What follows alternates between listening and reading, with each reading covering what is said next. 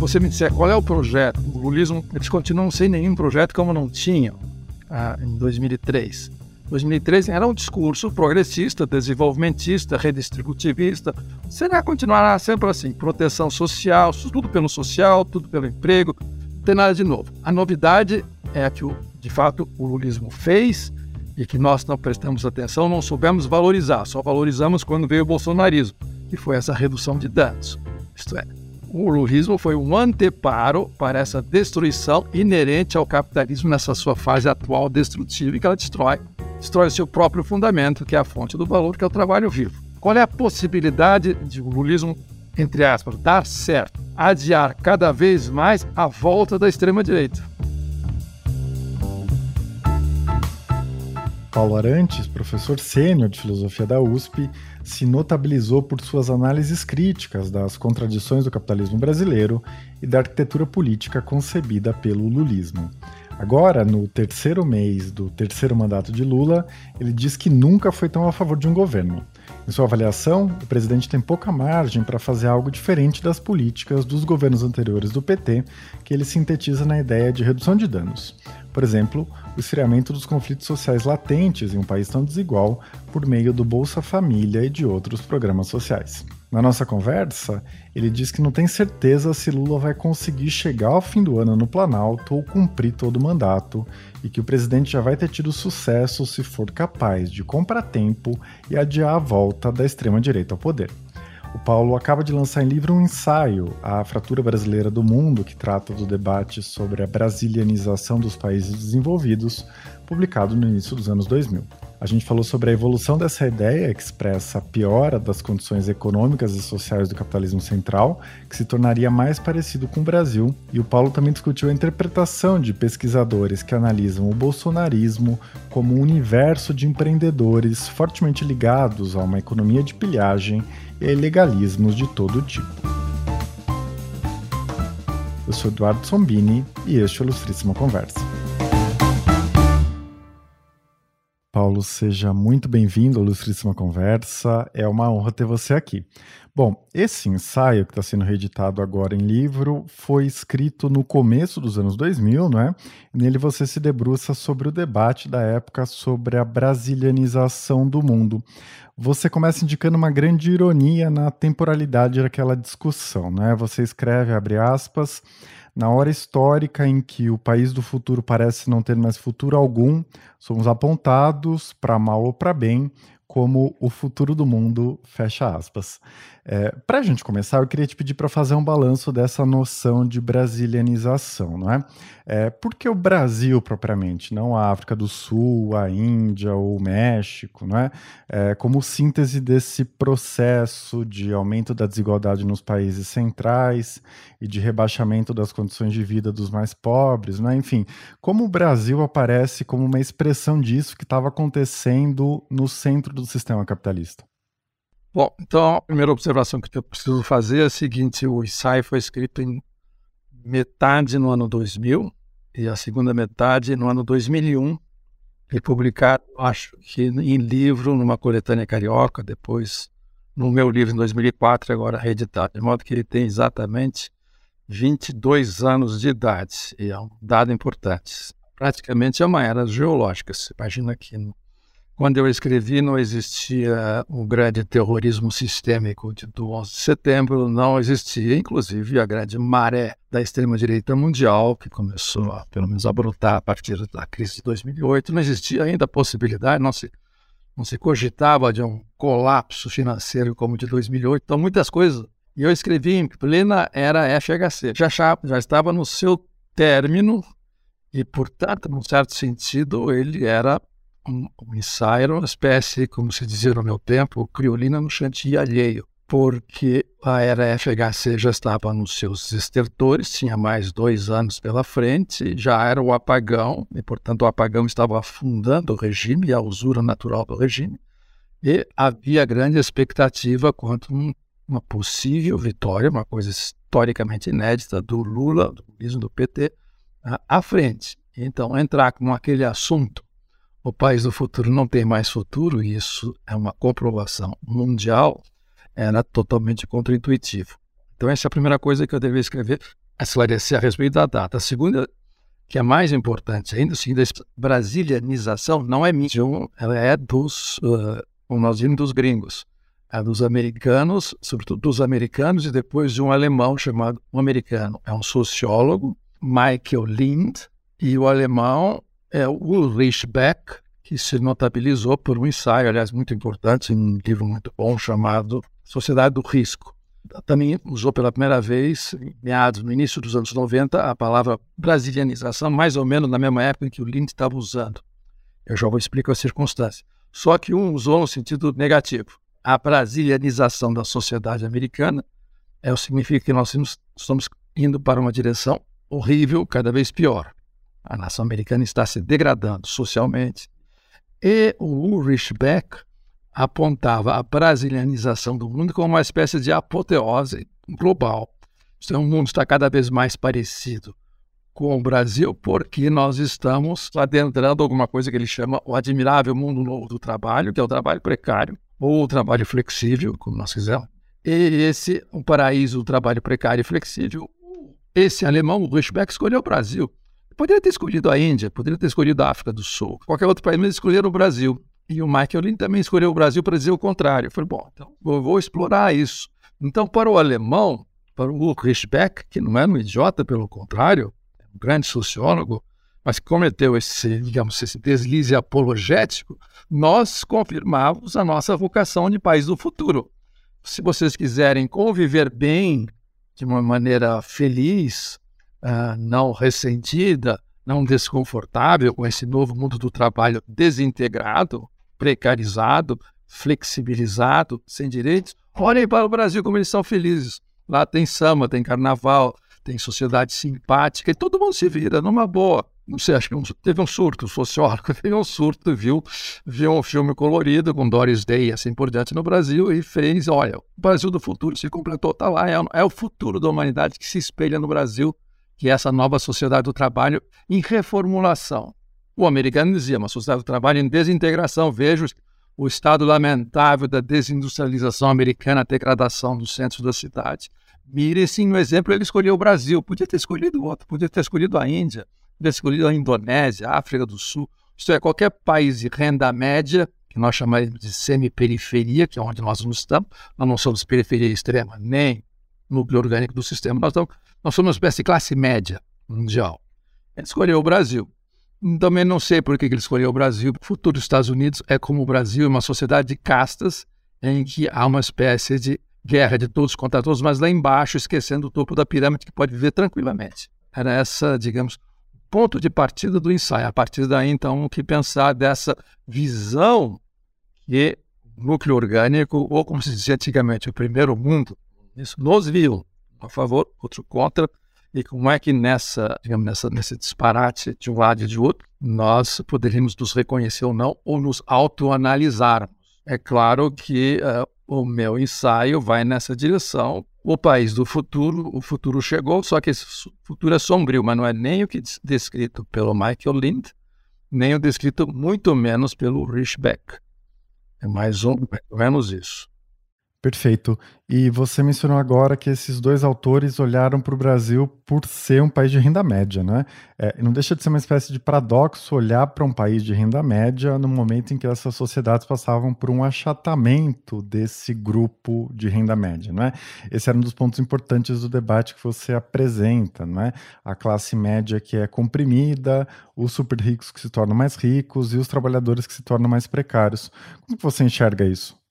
Olha, é difícil entender o que se passava na cabeça deles naquele momento. Por exemplo, esse o Reichsbeck, quando ele diz isso, ele diz o seguinte: um terço do, digamos, da classe trabalhadora alemã será rifado. Era o que o Fernando Henrique estava dizendo. A famosa entrevista depois de um ano de, de governo é o seguinte: sinto muito, rapaziada, mas uh, uma boa porção do, da classe trabalhadora brasileira, dos inempregáveis, serão inempregáveis para sempre se é uma mudança estrutural irreversível do capitalismo global, eu não posso fazer nada e, portanto, pirem-se como puderem. Ele não diz isso, mas está subentendido isso. E ganhou grande prestígio entre os meios intelectuais brasileiros progressistas, porque não era demagogo, não era populista, ele estava dizendo a verdade para o povo. Olha, um terço da sociedade brasileira vai sobrar, se não um pouco mais. Ocorre que a esquerda alemã, se eu visse isso, um foi um alemão que me disse isso, foi o Robert Kurz, por exemplo, que eu cito muito. Se um dirigente alemão, prefeito, senador, governador de província, de Estado Federal ou primeiro-ministro dissesse isso, ele estaria, em 48 horas, ele estaria na rua, demitido pelo Congresso. Embora isso fosse acontecer, ele não poderia jamais dizer enaltecer. Enaltecer, como o Richbeck estava dizendo. Enaltecer. Olha, veja só, não é o fim do mundo, dá para se virar muito bem. Dá para se virar muito bem. Eu posso perfeitamente jogar no mar um terço da classe trabalhadora ou dos assalariados alemães e não vai acontecer nada. O que sobrar, eu, vocês vão ser muito felizes na vida só imitarem o Brasil, terem o jogo de cintura do Brasil, a flexibilidade, ser uma sociedade mais relacional, não mais hierárquica, estrita, puritana. Era isso que eles estavam dizendo. E eu peguei o caminho do meio para dizer, dizer o seguinte para os meus conterrâneos. Era um pretexto para explicar o Brasil para americanos, para franceses. Diz, olha, mirem-se no exemplo brasileiro, não é nem a desindustrialização ou seus resultados, como o sociólogo americano está descrevendo, porque nós nunca chegamos ao que os Estados Unidos foi até então, até a deslocalização, a globalização e a desindustrialização, que eles querem retomar agora. Nunca fomos isso. Aí eu dizia para os franceses: veja o que está acontecendo na França acontecendo um novo fenômeno. Quando esse fenômeno apareceu, vocês começaram a comentar os americanos, os sociólogos americanos que estavam comentando a decomposição social da, digamos, da sociedade vencedora da Segunda Guerra Mundial e que havia puxado o crescimento mundial integrado, para, a bem dizer, no assalariamento, boa parte da população, white collars ou blue collars, tanto faz.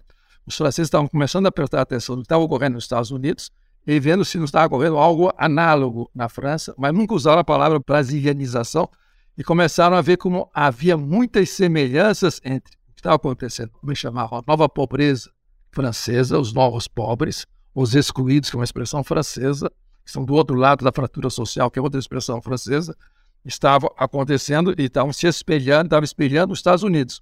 E o principal era aquilo que um antropólogo francês chamaram a punição dos pobres, o Rick Vacan o encarceramento em massa, que era um privilégio americano, estava começando a acontecer na França também. E também uma população descartável, encarcerada e por aí vai, precarizada. E eles comparavam com os Estados Unidos. Mas como os Estados Unidos estavam se comparando com o Brasil, eu fiz, eu fechei o triângulo e disse: olha, vocês franceses estão se brasilianizando também nesta acepção.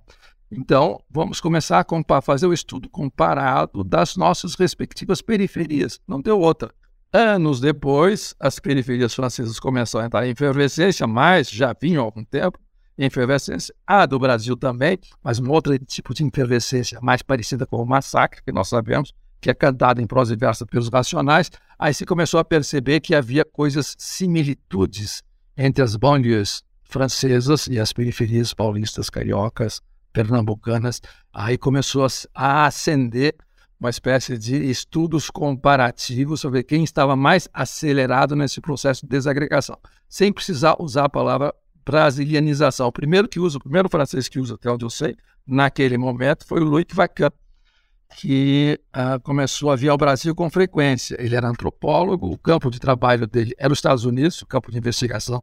Escrevia sobre os Estados Unidos, sobre os guetos americanos, guetos negros, e começou a frequentar o Brasil e estudar as favelas cariocas, se juntou a antropólogos e urbanistas cariocas e começou a pesquisar o Brasil. E pela primeira vez no artigo pronunciado na ANPOX, que é a Conferência Nacional da Pós-Graduação em Ciências Sociais, ele fez uma comparação entre três guetos, o americano, o francês e a favela brasileira.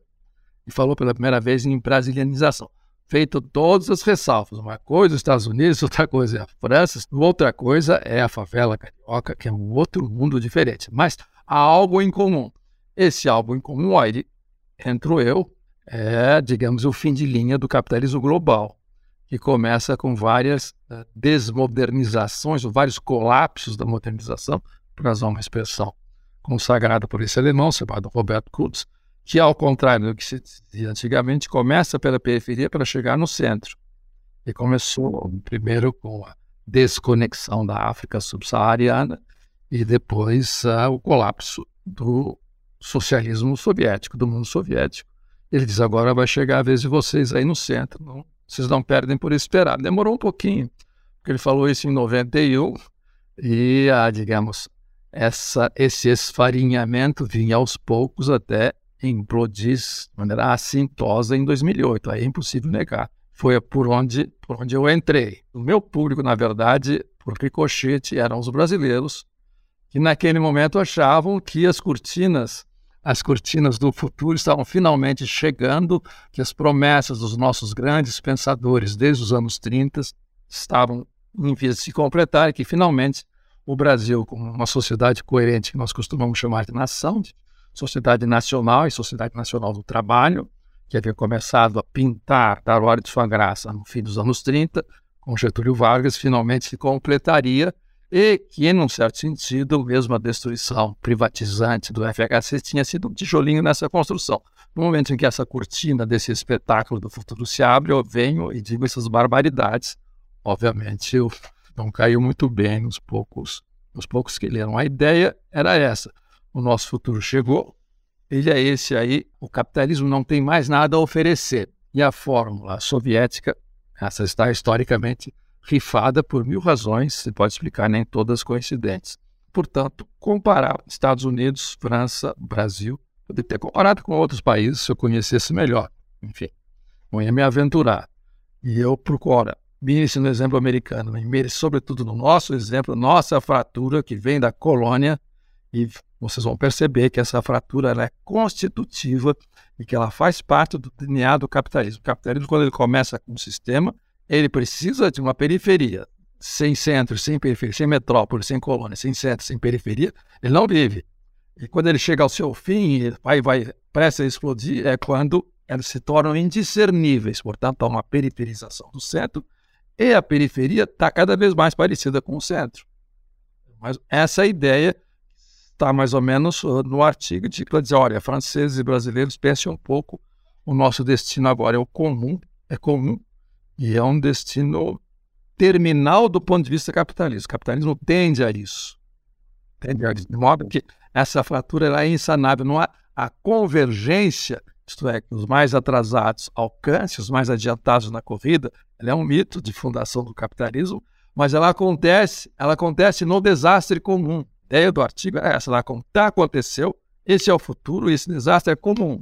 Agora, o que se faz diante disso? As soluções clássicas está ultrapassada. Seremos socialistas, social-democratas de gestão. Liberal aí não tem solução. Liberal simplesmente é tocar o negócio e, de maneira pragmática, fazer o retorno do investimento existir. Se isso acontecer, tudo bem, pode, menos que o planeta exploda antes.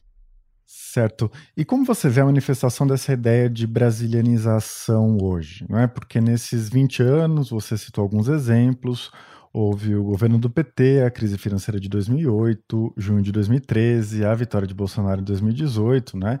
E naquele momento você estava apontando o Brasil como um laboratório da mundialização, e hoje o Brasil parece mais como a ponta de lança da expansão da extrema-direita global, né? Apesar da vitória do Lula na última eleição. O bolsonarismo, de alguma maneira, atualiza essa ideia de brasilianização do mundo?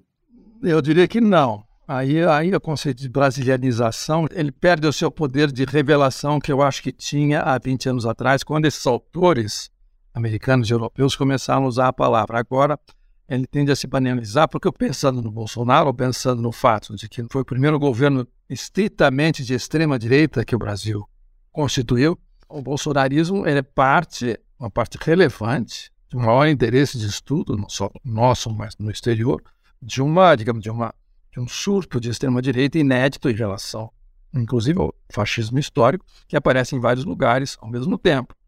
No poder, apareceu em primeiro lugar nas sociedades pós-soviéticas, como a Hungria, depois uh, Polônia, República Tcheca, Eslováquia, assim por diante, Bulgária, Romênia, aparece por lá, não por acaso, tem que ver com, digamos, com a era soviética.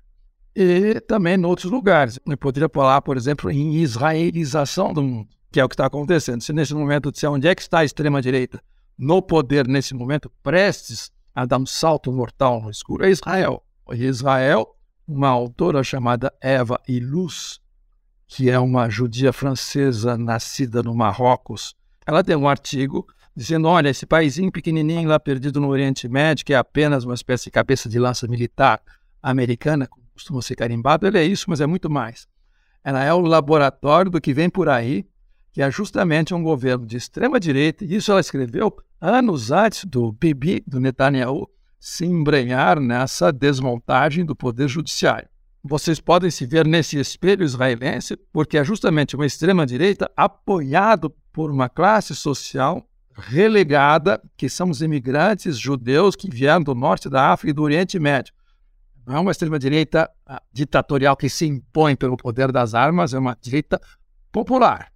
Então, há vários capítulos dessa direitização do mundo que já vem em várias ondas desde os anos 90, dos anos 10 desse século, já vem em várias ondas e até culminar no Trump, no Brexit, depois no Orbán, depois no Erdogan, depois no Bolsonaro, depois na última encarnação do Netanyahu.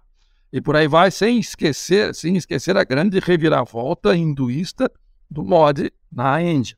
Então, o Bolsonaro é um elo dessa cadeia, e um elo proeminente, quase ganhou a sua reeleição. Agora ele está meio na, na, berlinda, porque ele, pelos fiascos que ele cometeu, pode ser estratégico, pode ser simplesmente incompetência, e se for incompetência, será substituído. Mas o bolsonarismo, a extrema-direita brasileira, com força, como nós estamos vendo nesse momento, ela está aí e é um protagonista dessa faixa toda. Mas aí a ideia de brasilianização não faria mais sentido. São vários pequenos Brasis, ou vários pequenos Israéis, ou várias pequenas Hungrias. Outro dia tinha um artigo da Lúcia Guimarães. Aí na Folha mesmo, falando do, do, do Ron DeSantis na Flórida, é uma, uma Hungria com crocodilos. Já começou aqui na, na Flórida, é isso. A Flórida já é uma pequena Hungria, já é um Israelzinho. Ron DeSantis está batalhando para transformar isso em Trump 2.0. Então, o Brasil é uma onda importante dessa maré. Então, a brasilianização nesse sentido não faria mais sentido.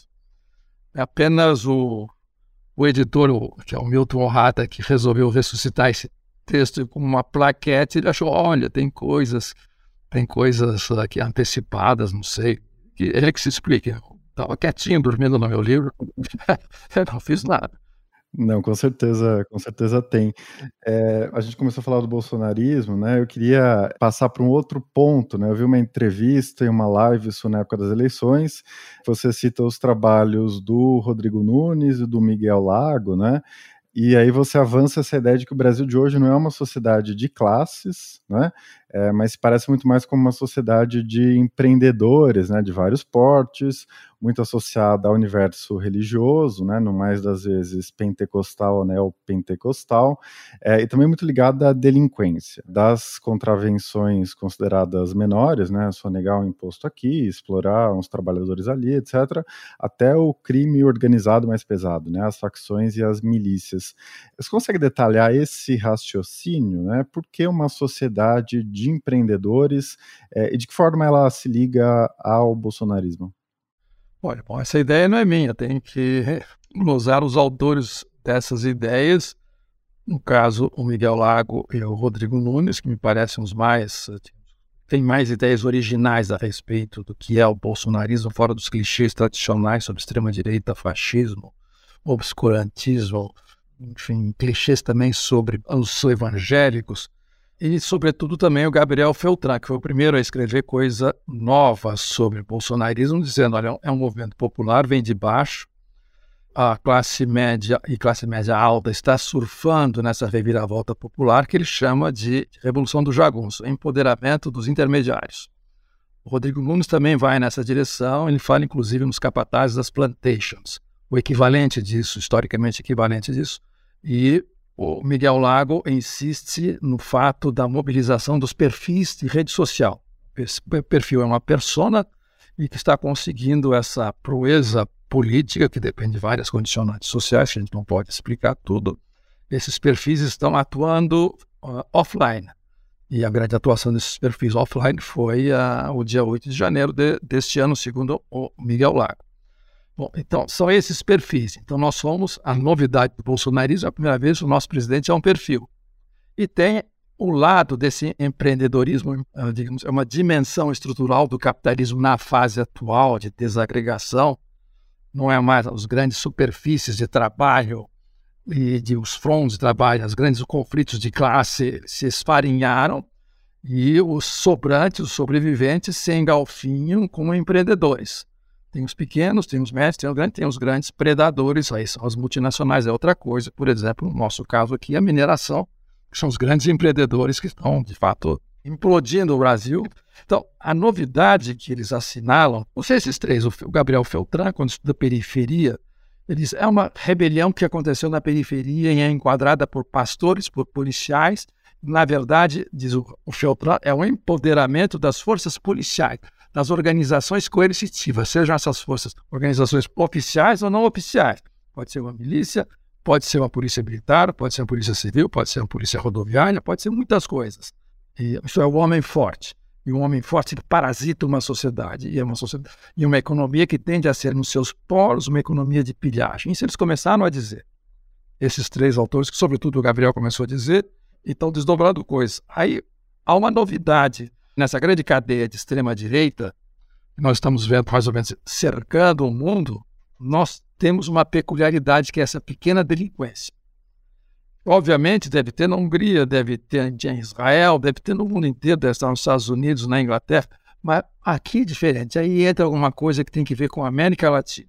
Não há um, digamos assim, um acre quadrado que não esteja envolvido em ilegalismos de toda sorte. O México é um narco-estado.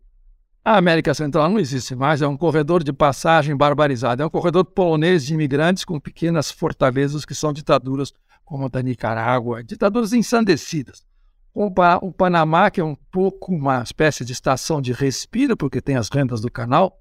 Ora, essa, digamos, esse país que desce do México e vai até a Patagônia passa pelo Brasil passa pelo Brasil, passa pela Colômbia, está agora pegando fogo no, no, Peru. E aí, quando chega no Brasil, aí há uma ramificação dessas delinquências.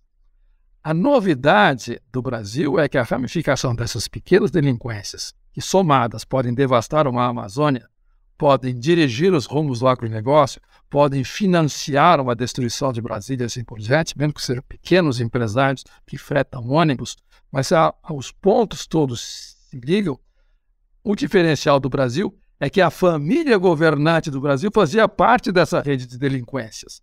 E a joia da coroa, com perdão do péssimo trocadilho, aconteceu essa semana.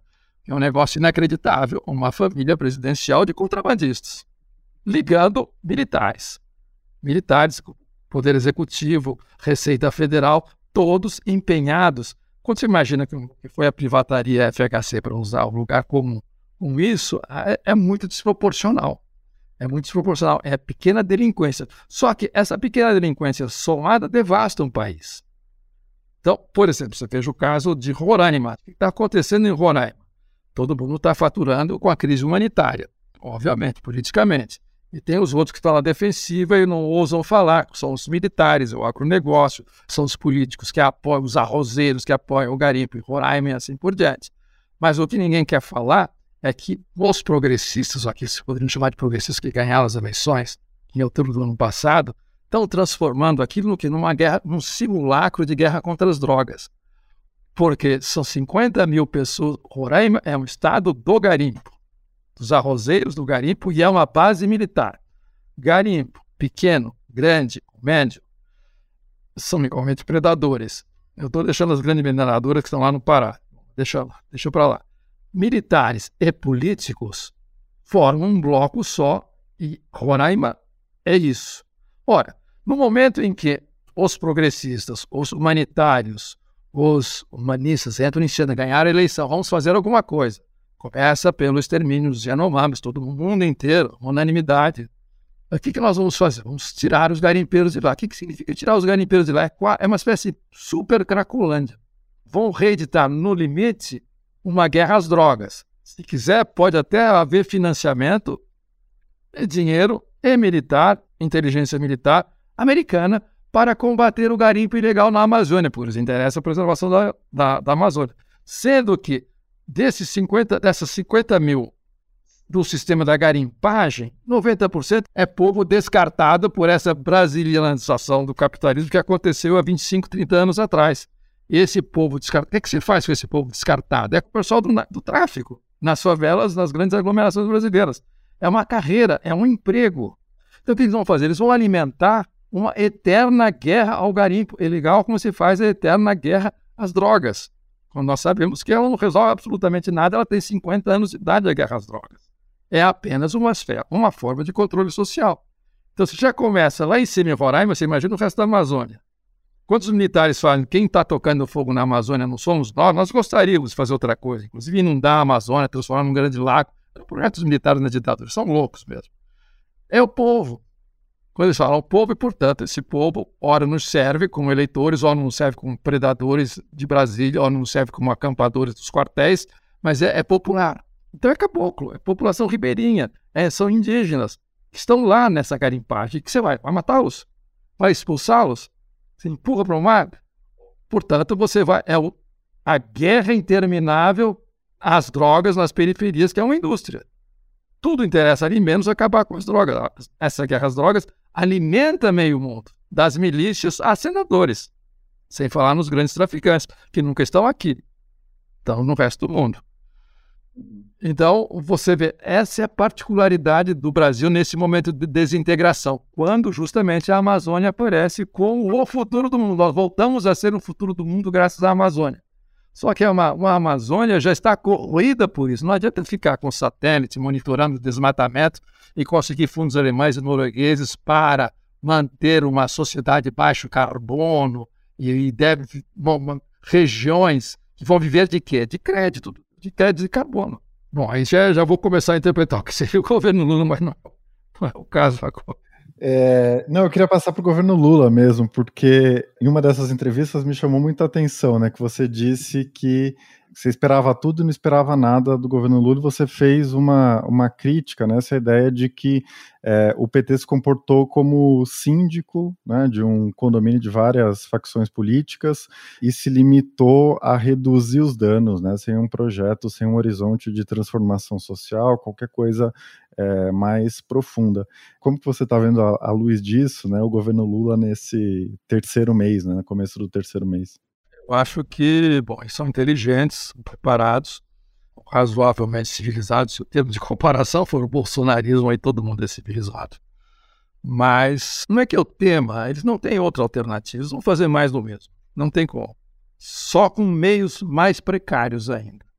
Porque não terá mais o bônus do boom das commodities. A retração econômica é mundial, pelo menos no primeiro mandato. Se ele conseguir no segundo mandato, pode ser que a coisa se mude. Mas eu acho que a estratégia continuará sendo a mesma: é a redução de danos. Que nós sentimos na pele. O alívio da vitória do Lula, apertadíssima como foi, portanto, é uma vitória completamente relativa. Na verdade, não foi uma vitória do Lula. Foi uma proeza porque ele lutou com forças adversas, que eram um poder executivo de Estado delinquente.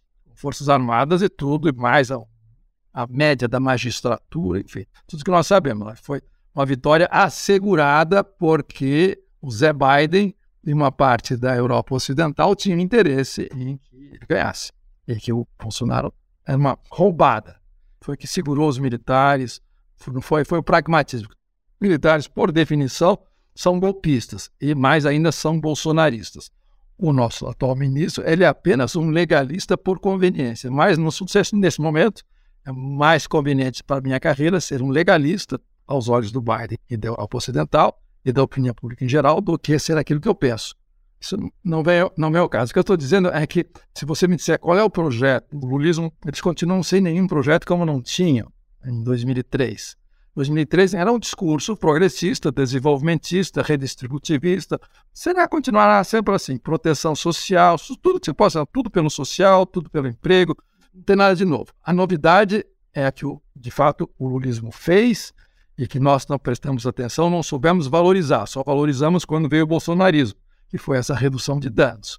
Isto é, o lulismo foi um anteparo para essa destruição inerente ao capitalismo nessa sua fase atual destrutiva e que ela destrói.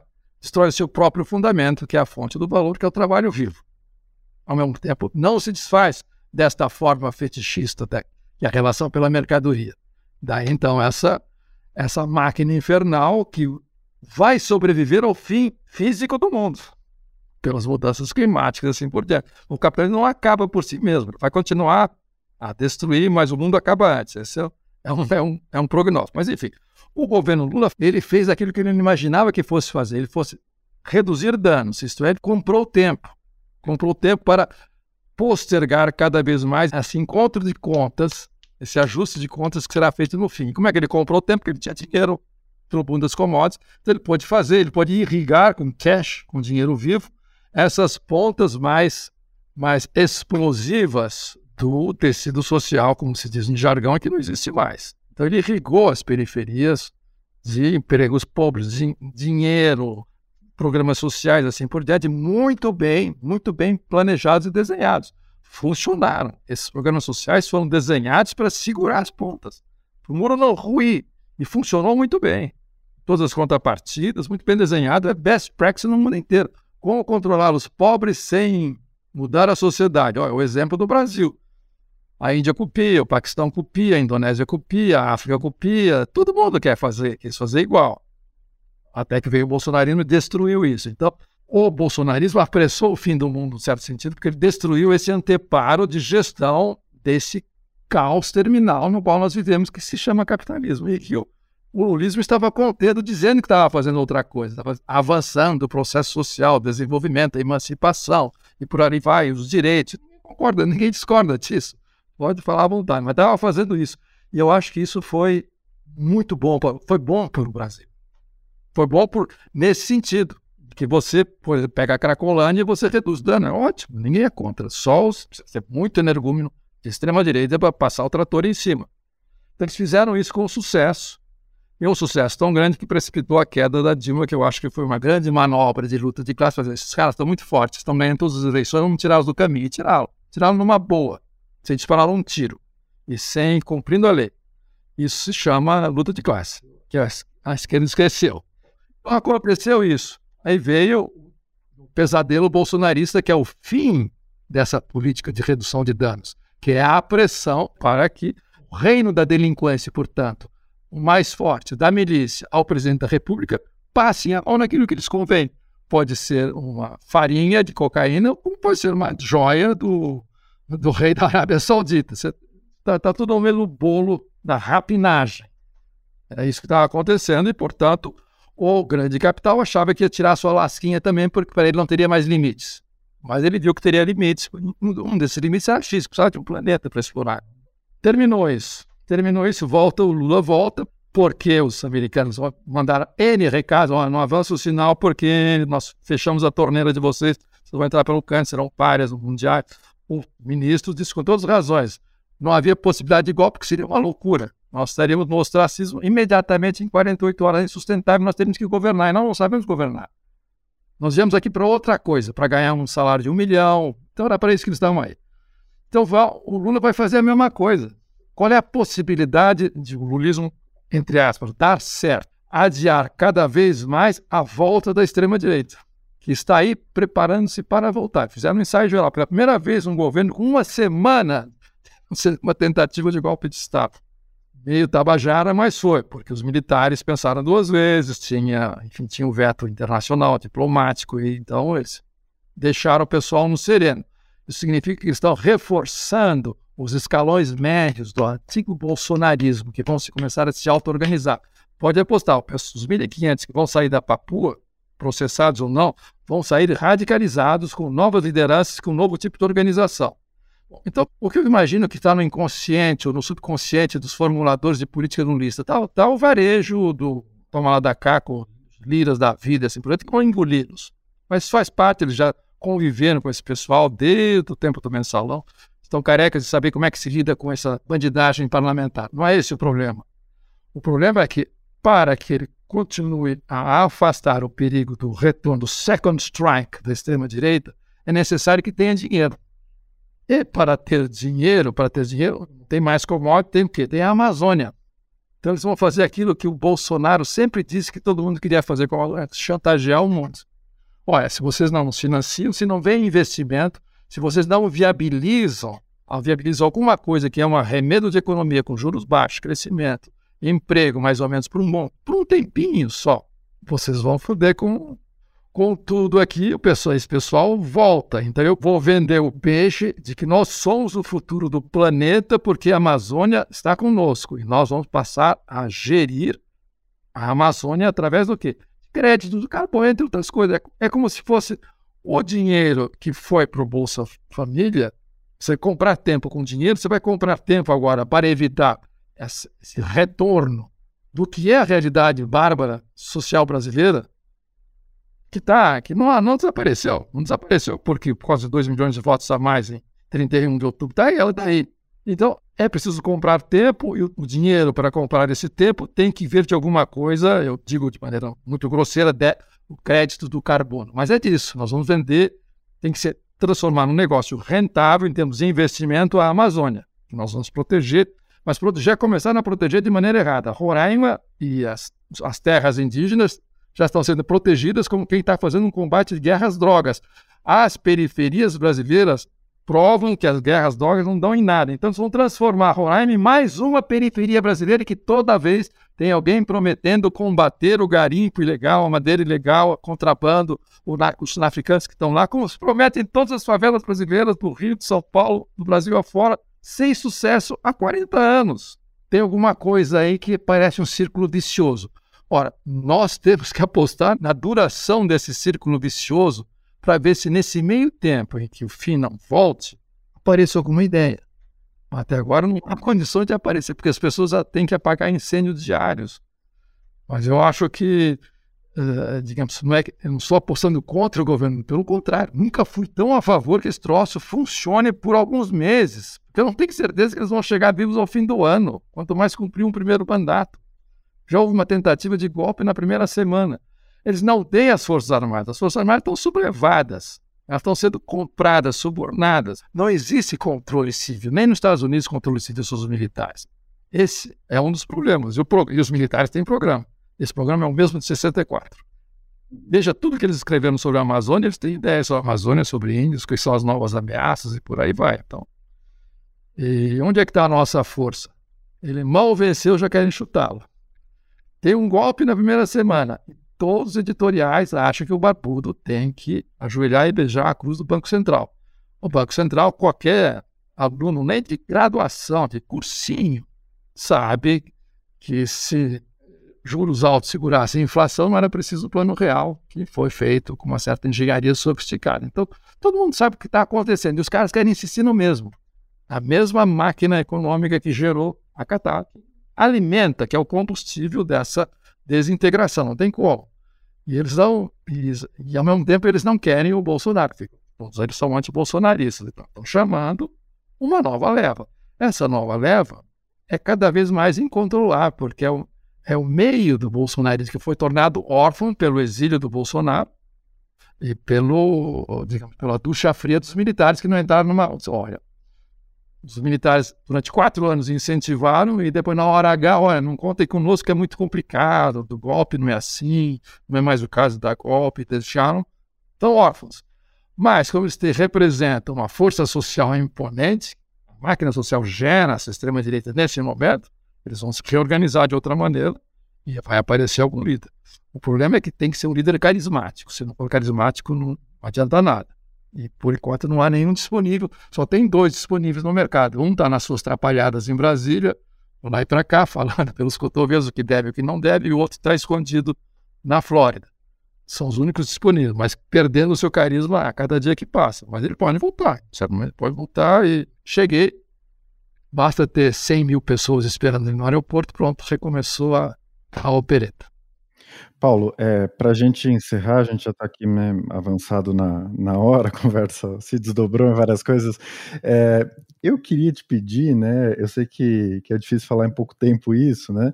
É, mas enquanto você falava, eu fiquei lembrando de uma crítica que você costuma fazer, né? Dessa incapacidade da esquerda de falar com o evangélico, o morador da favela, da periferia, o trabalhador precarizado, etc. Né?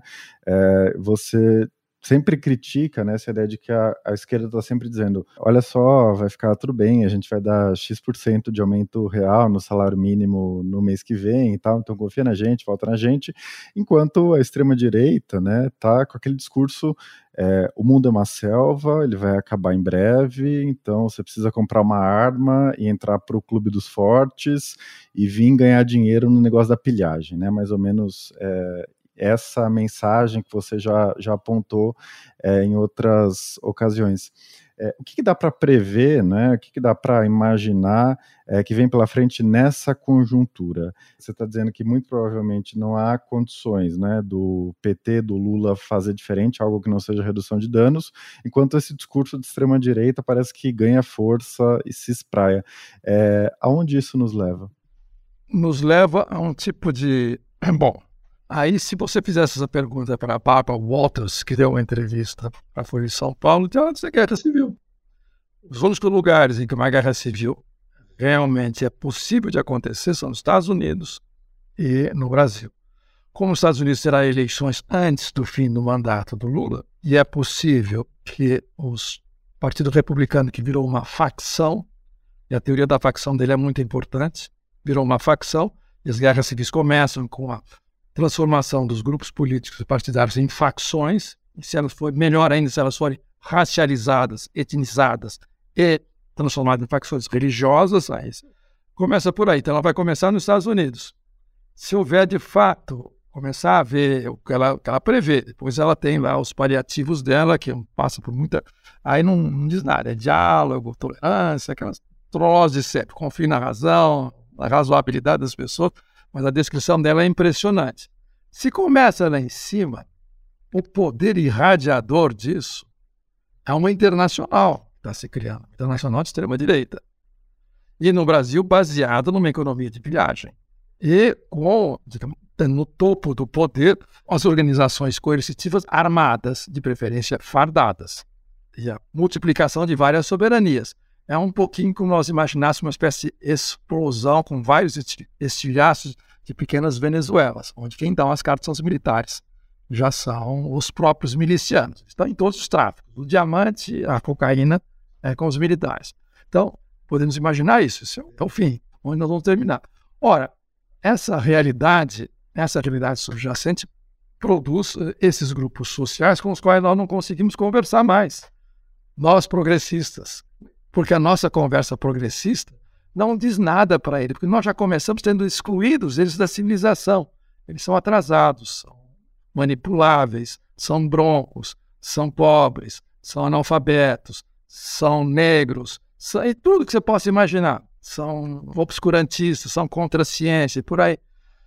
Então, eu penso, por exemplo, tem 80 anos, um certo passado político, como todo mundo, dos anos 50, 60, abertura e tal, e fala uma certa linguagem, queira ou não queira, fala a linguagem dos progressistas, dos melhoristas, mesmo que faça crítica por escrito. Eu me pergunto, mas o que, que eu vou falar para essas pessoas? Você viu o filme aquele E Agora o Quê? Do Jean-Claude Bernardet e tal? Não, vi. Ou veja, veja porque é, o filme é muito constrangedor para nós. Nós sentimos vergonha alheia porque os pobres, os intelectuais que o Bernardet põe lá para conversar com os movimentos sociais da periferia, os identitários, são esculhambados do início ao fim. E esculhambados de maneira injusta, porque são pessoas corretas e inteligentes que têm uma visão crítica do Brasil, são esculhambados, mas não tem como responder. Você não estão com nada. Aí você vai conversar com um coletivo numa periferia no extremo sul. E esse coletivo, mais ou menos, todo mundo vestido igual, pensando igual, com os mesmos clichês, nós contra os boys. Você começa a falar, é necessário, porque nós, boys, aqui, por um lado, tudo bem, boys, o seu boy, sou branco, sou universitário, sou da mas nós estamos reunindo as nossas misérias e fazer uma frente única anticapitalista. Aí os caras, não, o que, que você está tá pensando na vida, meu cara? Você quer ensinar para gente como é que se faz, como é que se sobrevive, como é que se enfrenta os caras aqui na, no pedaço? Ah, vai te catar, vai procurar a tua gente, não enche o saco, nós é que vamos dar a lição para você. Diante disso, você vai falar o quê? Você volta para casa, taxa sua biblioteca e começa a estudar as várias variantes de insurreição popular na história, na história da Europa Ocidental nas últimas duas décadas. Você não encontra nada no seu repertório que possa atender, que possa dizer, olha, o que, que eu vou falar para um pastor? Vou lá numa igreja, com, peço, olha, eu quero falar com o senhor, pastor. Vamos conversar a respeito do seu pedaço, os crentes, a fé, que se passa no Brasil e tal. O pastor, num certo momento, vai, se não for fanático, se não for um empreendedor de rede social, portanto, já um vigarista, e se for um pastor de boa fé, ele vai dizer, oh, esse cara não, ele errou de planeta, você não quer voltar para casa e porque não falamos mais a mesma língua. Essa, essa nós não sabemos como abordá-los. Ah, não, na Folha é um bom rapaz. Eu li o livro dele, Povo de Deus, o Jânio de Spaia. É o seguinte, você tem que aprender, é como se fosse você, você é um monoglota. Você é progressista de esquerda, é marxista, você é monoglota. Você tem que aprender outras línguas. E uma das línguas é dos evangélicos. Para poder conversar com eles, nunca vai. Nunca vai. O Mano Brown sacou isso, só que o Mano Brown já passou ali. O Mano Brown já é um empreendedor bem sucedido de rap.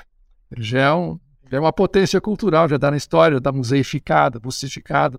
Para ele, a história já dá completa. Mas ele está dizendo: olha, se vocês não conseguirem falar com o pessoal lá embaixo, bom, vocês estão perdendo o jogo. A extrema-direita está conseguindo. Por que, que ele está conseguindo a extrema-direita? Aí eu complemento com isso.